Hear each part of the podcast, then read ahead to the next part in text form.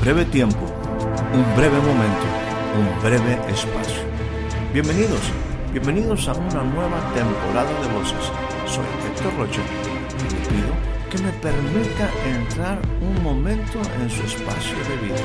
Durante los siguientes minutos deseo tratar temas que puedan ser significativos y aporten valiosa información para el desarrollo integral de su vida. Bienvenidos una vez más a nuestro espacio de voces.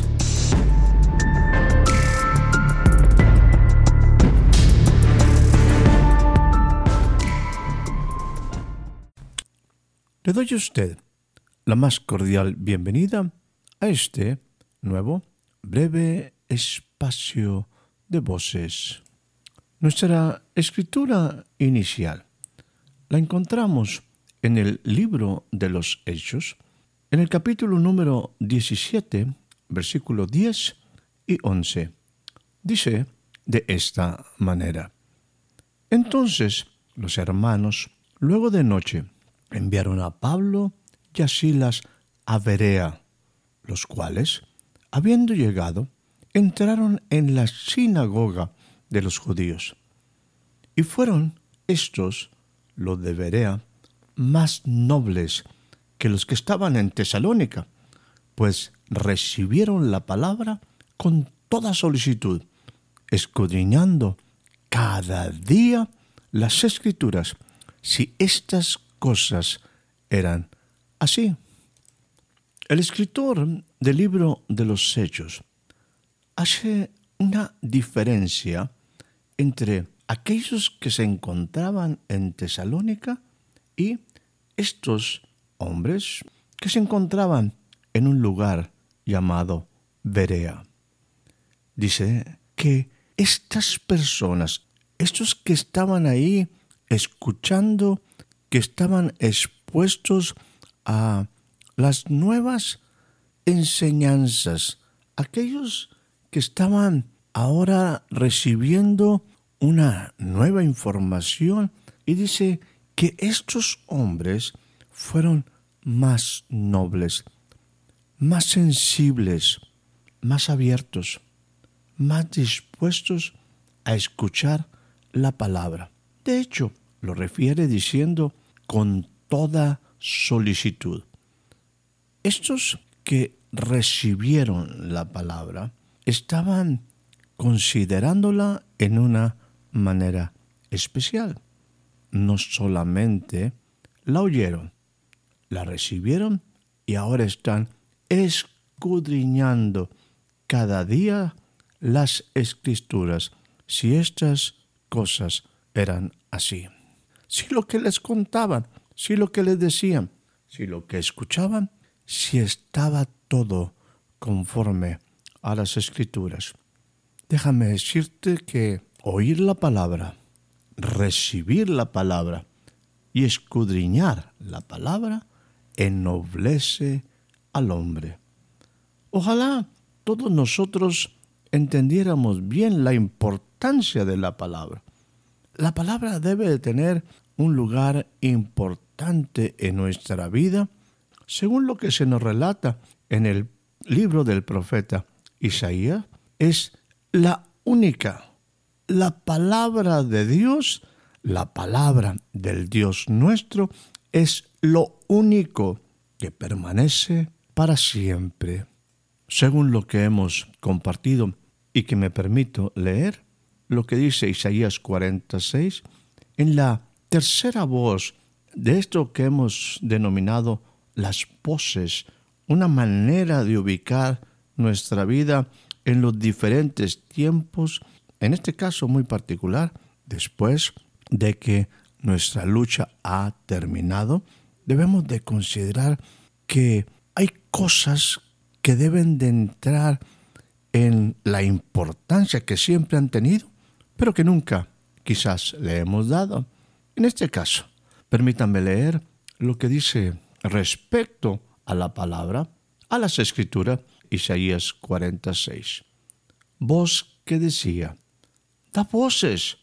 Y yo respondí, ¿qué tengo que decir a voces? Que toda carne es hierba y toda su gloria como flor del campo.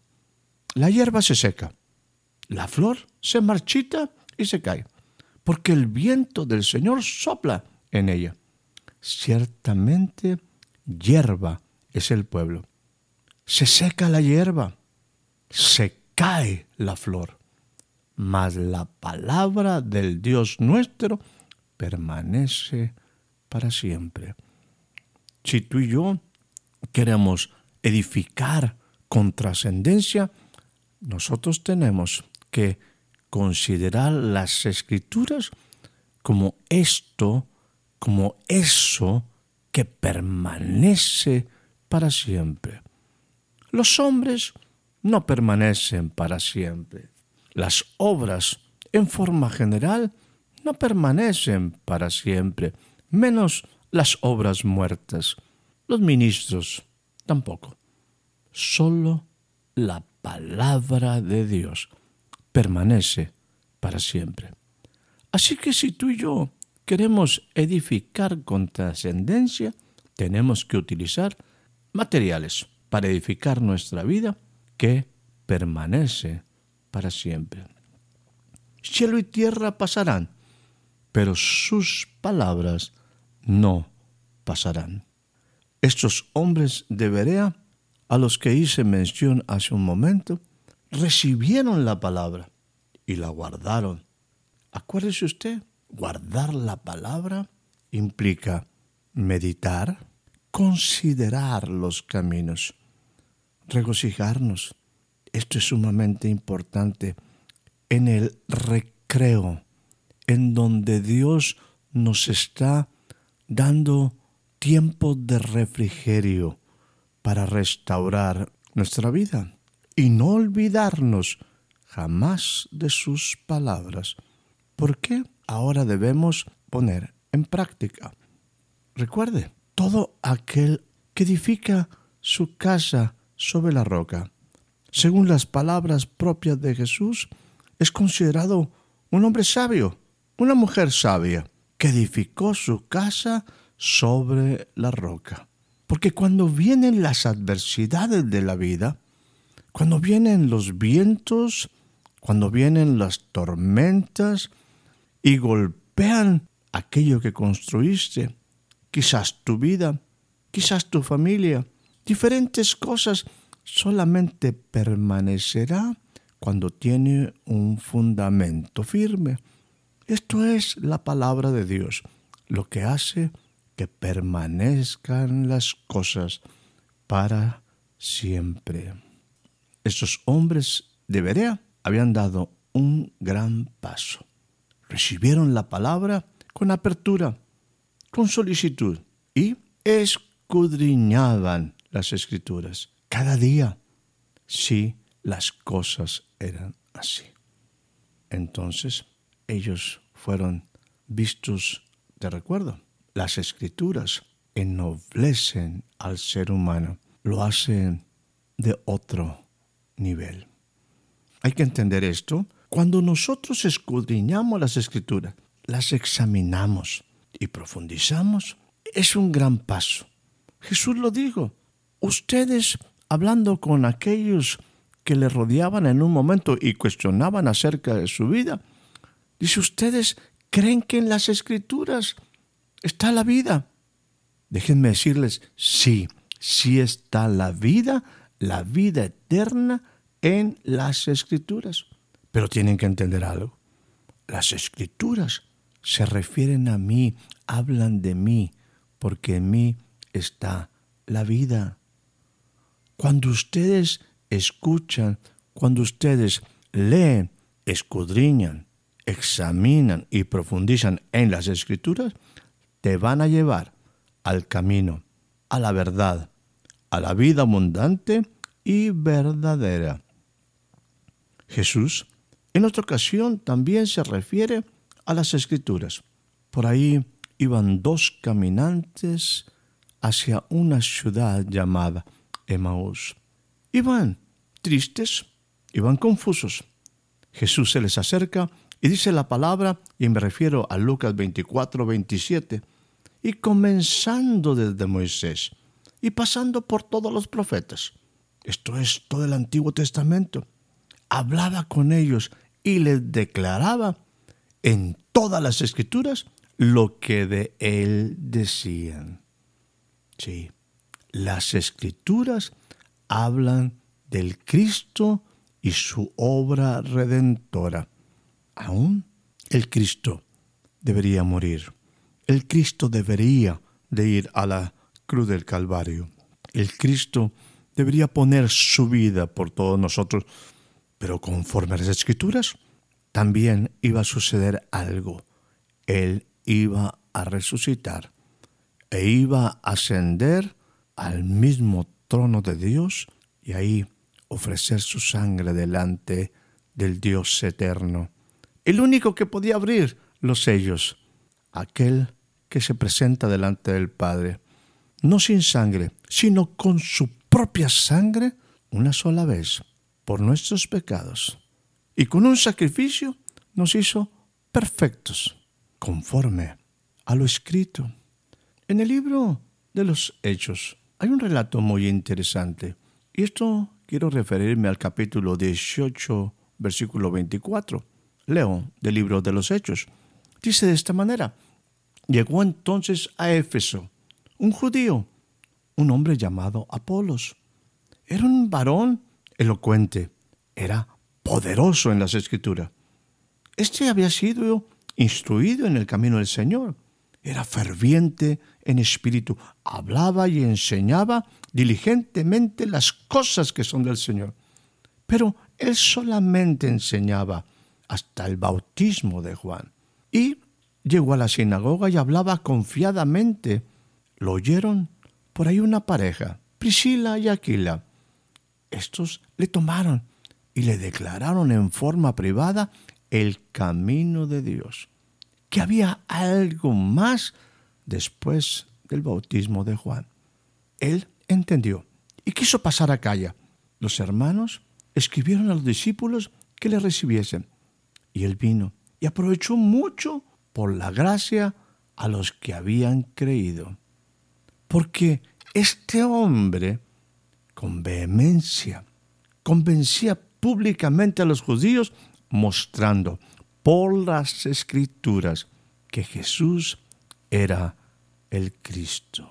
Sí, siempre debemos estar abiertos a entender el mensaje completo de las escrituras, porque la suma de su palabra es verdad, porque toda la palabra debe de ser considerada como una verdad absoluta y que ello revela acerca de el Cristo. Sí, las escrituras revelan, nos enseñan, nos hablan del Cristo y su obra redentora. Hay que entender algo, mi amigo, mi amiga, mientras nosotros ignoramos las escrituras, nos seguiremos equivocando.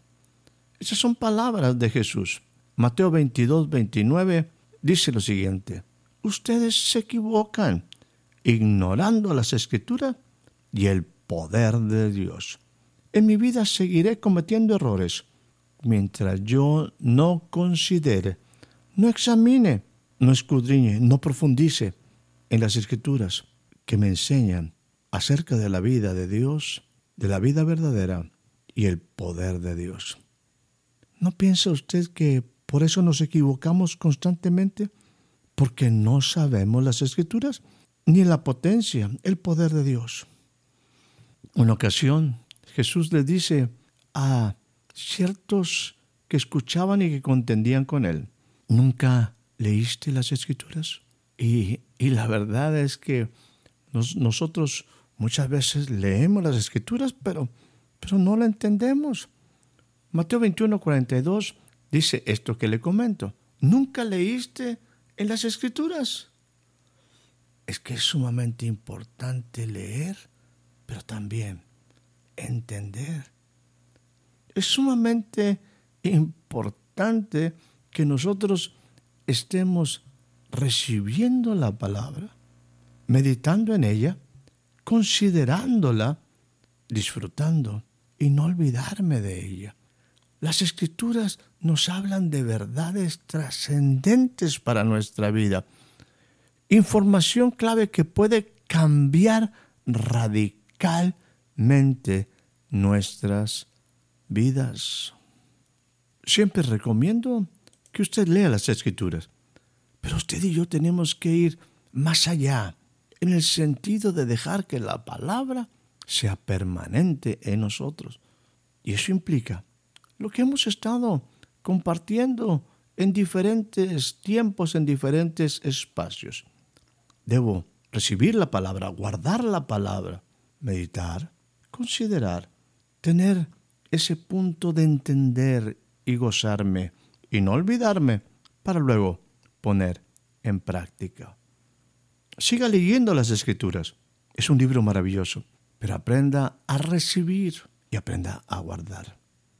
Las escrituras tocan el corazón del hombre y lo empoderan cuando usted las entiende. Hace rato hice referencia a ese momento cuando Jesús se acerca con esos caminantes de Maús. Esos que después de estar con Jesús, escuchándolo, decían uno al otro, no ardía nuestro corazón mientras Él nos hablaba en el camino, cuando nos abría las escrituras. El relato nos dice que cuando estaban en un tiempo de comunión, alrededor de un lugar donde Jesús había preparado algo de comer, que Jesús les abrió el sentido, el entendimiento, para que comprendieran las escrituras. Las escrituras tocan el corazón del hombre y lo empoderan cuando las entiende. Fue lo que pasaba en la vida de ese hombre llamado Apolos. Era poderoso en las escrituras. Hemos hablado de que las escrituras es lo único que permanece. Las escrituras nunca pasarán. Lo escrito se cumplirá.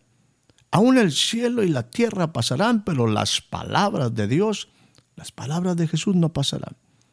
Mateo 26, 54. Dice lo siguiente, ¿cómo pues se cumplirían las escrituras? Que así conviene que sea hecho todo lo que me pasa, decía Jesús, todo lo que me sucede es para que se cumplan las escrituras de los profetas. Los discípulos entendían un poco y había cosas que eran difíciles. Usted y yo tenemos que entender que las escrituras se van a cumplir como se cumplieron plenamente en el ministerio, en la vida de el Cristo de Jesús. Así que cada día nosotros debemos estar expuestos para recibir las escrituras.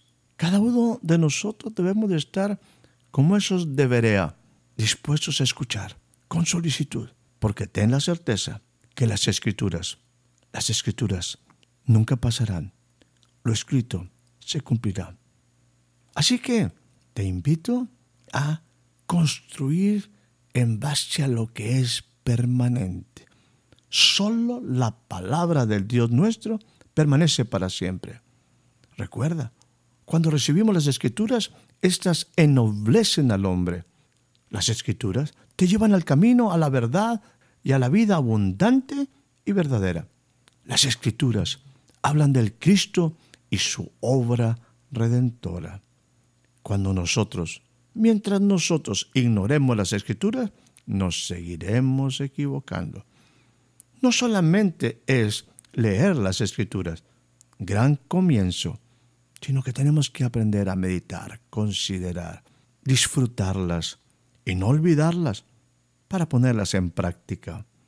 Las escrituras tocan el corazón del hombre y lo empoderan cuando las entiende. Las escrituras nunca pasarán.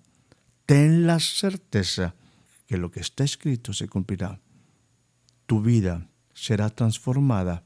Mi vida será transformada cuando hagamos que la palabra de Dios sea permanente en nosotros. Que tengas una excelente noche, una excelente tarde, un excelente día. Espero haya disfrutado de este breve espacio de voces. Soy Héctor Rocha. Hasta la próxima.